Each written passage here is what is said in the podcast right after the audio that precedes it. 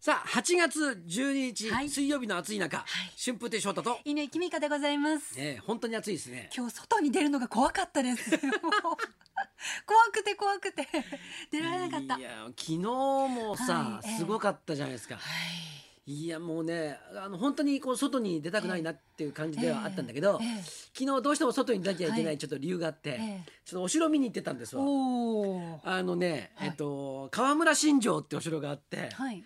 でねあのあのしあの高速道路をうん。作るんで、うん。ちょちょうどそのルート上にあるんでそこね。であののあの山北町っていう神奈川県のはい。とこにあるんですけど、はい。ルート上にあるので、はい。今発掘調査をししてるんですよ。えそれであの、えこう多分ねあの多分ももともとは、うん。こう木とか生えていたところを、はい。全部木もはい。切って、ええ。で全部だからその当時の,、ええ。あの戦国時代のはい。地層を出してるんですよ。え。でそれを今発掘してるっていうから、えあの見に行きませんかって言われて、で見に行ってきたんですよ。はい。いやもうね、はい。これ本当にね、はい。あのーあまりにも暑いんで、ええこれであの直射日光も弱いのね、うんもともとすごい白いですもんね。そうそうそう、えだから、はいあの何あのあの日焼け止めうんうん。あれをええ腕にバンバン塗って、はいで行ったんですよ、はい。全然効果なかったね汗で流れちゃうんですよね。でもう本当なんかあ焼けてる。そうそうなんですよあ半袖焼けじゃないですか。そうそうなんだようわこれすごい労働した人みたいになっててさー翔太さんの半袖焼け初めて見ました。夏でも真っ白なのに。生っちょろいのに。あ。顔もちょっとねそうなんですよ。赤くなってますよでね。結構ね、塗ってええそれであの帽子も深めにかぶって、はいええ。あのつばの広いやつをね、ええでやってたんですけど、はやっぱり焼けたね。夏休みっぽいですね。なんかそうなんだよ あのうちに帰ってきたから、服脱いだらおおおお見事な半袖焼け。ちょっとなんか、うん。なんかあのすごいアクティブな人間みたいに自分が見えてきてさ。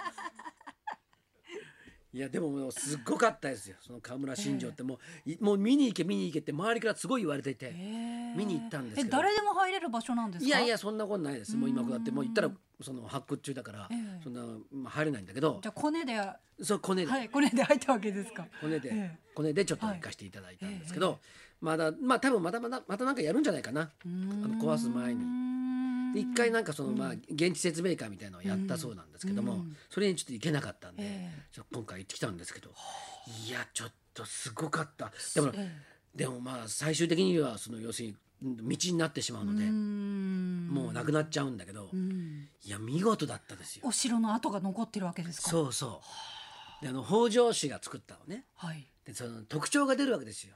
作った人によって、うんええ。それがその北条氏がもう作ったなっていうようなえテクニカルな城跡な残ってるわけですよ。えうわーなんか子供の夏休みの自由研究の話聞いてるみたいな 気持ちになってきました。自由研究したいですよ 本当に。え えいやだからもう昨日は一日もうそれでもう,、もう胸いっぱいで。おお北条のやり方だなみたそういな。そうそうそれでもうさすが北条みたいな一日になってますか朝早く起きてさで現地に行って、でええええ。もうね向こうでちょっとはあの見学させてもらって、はい。でもうねで発掘してる人にこうねこういろいろこう教えてもらうわけですよ。まあ、たたまたまねあの滋賀大学の先生が、はい。はい。あの行くので、ええ。えあの中井教授っていう中井先生っていう方と、ええ。あと、えー浜松ではい教鞭をとっている、ええ。ええ。加藤先生っていう。はい。二人が行くっていうんで、えでだからついでにちょっとま、混ぜてもらったみたいなええ。感じだったんですけど、その合間に予選にも出て。そうです。それ終わってから予選に出て。で着物あの日に焼けると着物が似合わなくなるんですよ、うーん着物って生っちょろい方がいいんですよ、結構ひ肘から下って見えますもんね。そうそうそう手先は見えるからさ、うん。だからなるべく焼かないようにってこう塗ってたんだけど、ええ。いやちょっとね、ダメだったですね、あえーだけど、ええ。ショックだったのが、はい。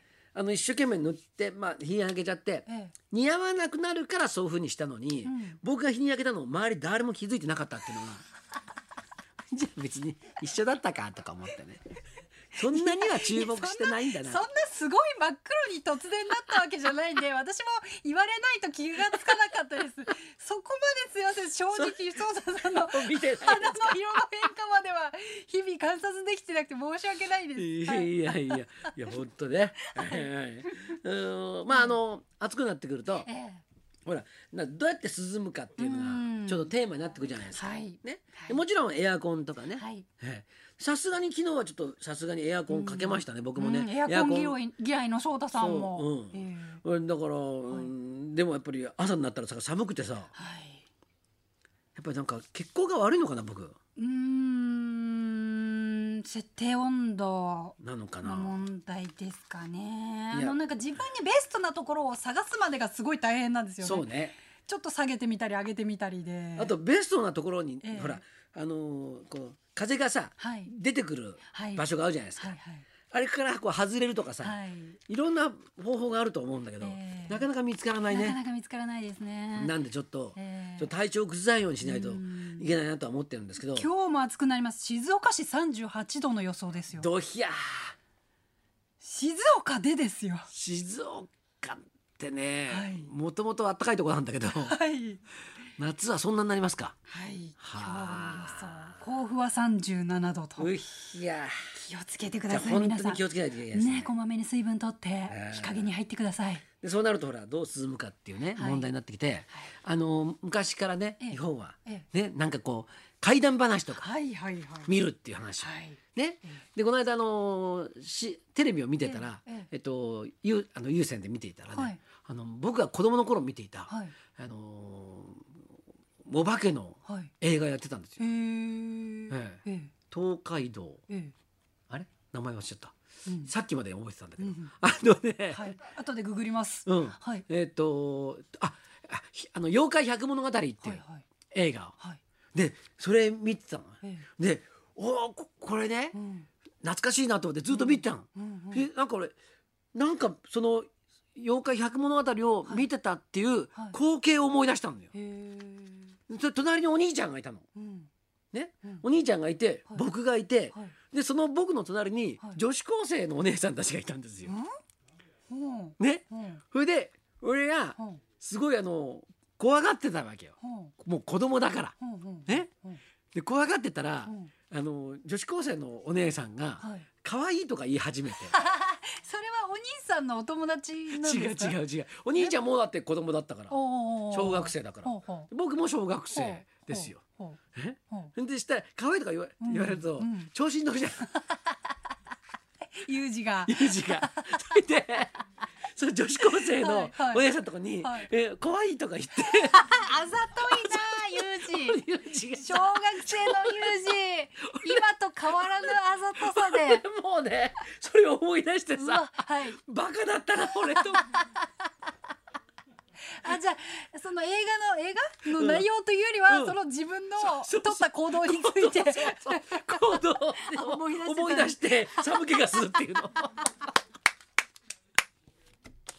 なんか変なこと思い出してさあの映画館にいた時の周りの風景みたいのを思い出すんだよね。あー。よく匂いってうんうん。場所とか思い出をね、うんうん。思い出したりすることありますけど、うんうん。映画のタイトルで思い出したんですか？え そうそうそう。はあ。で妖怪百百物語ってええ。冒頭のところでえ、え。っと仙台の正蔵師匠が出てくるんですよ。彦六師匠。になったね、ええ。の人がまあ怪談話をはい。始めるっていうシーンがあって、ええ。それもお今だからさ、ええ。お正蔵師匠だって思うけど、はい。当時は全然思ってないからさ、ただなんかじいさんが喋ってるみたいなことしかないわけじゃん。ええ。そやっぱりおじいさんよりも隣の女子高生の方が魅力的に映ったんだな。怖い。怖い。怖い。とか言って。つって。本当自分が恥ずかしい。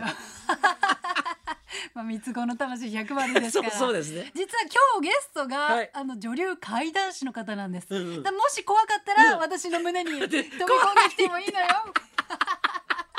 怖い。とか言って。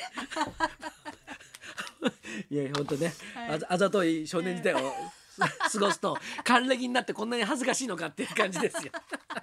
じゃあそろそろ参りましょう怖い話で今日はひんやり涼んでください、はい。女流怪談師山口彩子さん生登場。抱きついちゃうかもしれない。春風亭昇太と。犬きこのラジオビバリーヒルズ